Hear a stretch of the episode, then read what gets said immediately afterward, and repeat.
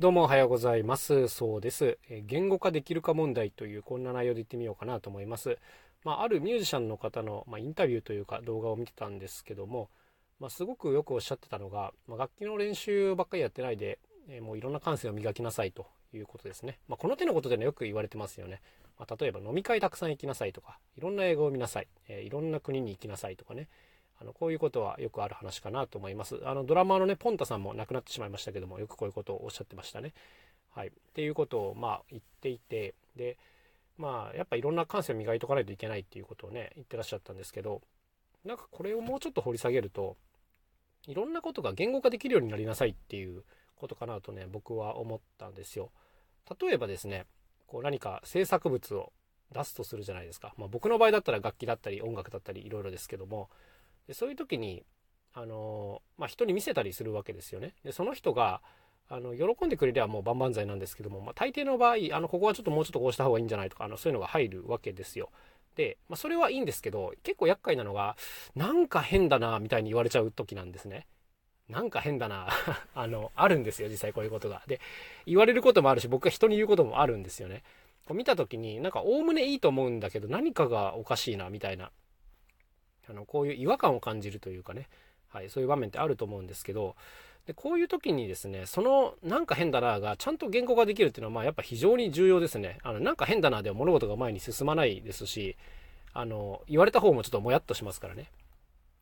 ってことでなんか変だなと思った時はなんで変なのかを、えー、ちゃんと形にして伝えなきゃいけないということなんですよね。でこの時に例えば僕がその音楽のことしかやっていなかったらですね音色がどうとか、えー、テンポがどうとか音程ピッチがどうとか、まあ、そういう伝え方になるわけですけどもあのそれだけでは全然伝わらないことがあったりするんですよ。まあ、例えばですねあのこの内容だとあの美しく仕上がっているけどこう受け取る側にとって何て言うんですかね難しすぎる高度すぎるみたいなことってあるわけじゃないですか。これってまあ音楽的というよりはなんか一般論としての話になってきますよね。そうであの何て言うんですかねこういうのを例えばその人と話をしてていきなりこう難しい知らない言葉を出されたみたいな気持ちになるみたいな言い方ができると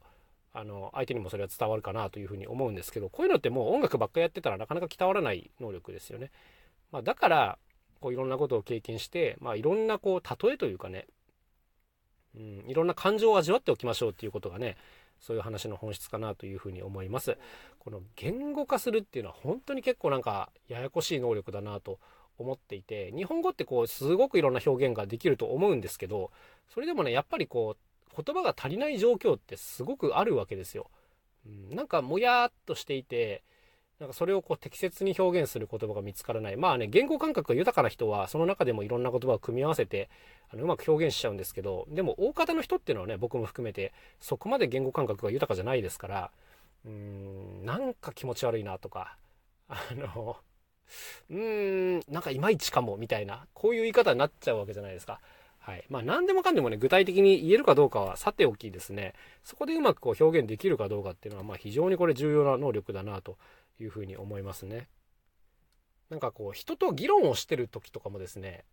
うーん、なんか、こう表現をどこまで持ってるかってすごい重要じゃないですか。相手をなんかねじ伏せるように喋る人って、大抵あの、話を聞いてないし語彙が少なかったりする人の傾向があるなと思うんですけども、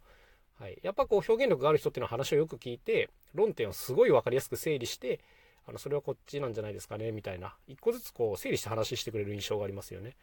はいまあ、こういうのもなんか言語化の一つのテクニックだなというふうに思うんですけども、まあ、こういうのはなんかもう本当いろんな経験をしてないとなかなか身につかないんじゃないかなという感じがしますね。まあ、本たくさん読んでるとかそういうのも重要だと思うんですけどやっぱいろんな感情を味わったとかまあ、いろんな経験をしてその後のことが見えているとかあのそういう風になってくるとこういう言語化っていうのが上手にできてくるんじゃないかなと思います。あのねこれを僕自身がその最初に言ったミュージシャンのインタビューを見てなんでって思ったからなんですよ。昔ポンタさんのインタビューとかを見ててあの練習なんかしないよみたいなんでその代わりいろんなことを経験するみたいなことをおっしゃっててでなんでそれが必要なのかはねちゃんと明確に言葉にしてくれないんですよ。うん、あのこういう風にした方がいいみたいなこと言うんですけどあの一般的な感覚だとえなんでですか？みたいなあの具体的な効果を求めちゃうじゃないですか。僕もそういうタイプの人間なんです。でだけどそこまでは言ってくれないのでまあその効果を自分なりに言語化すると多分こういうことなんだろうなっていうふうにまあ思ったので、えー、今日はそんな話にしてみました。ややこしいですね。自分でも結構説明が下手だなと思ってるんですけども。はい。まあ何でもこう言語化するトライが必要かなというそんな感じでございます。というわけで今日も一日頑張っていきましょう。また明日お会いしましょう。さようなら。そうでした。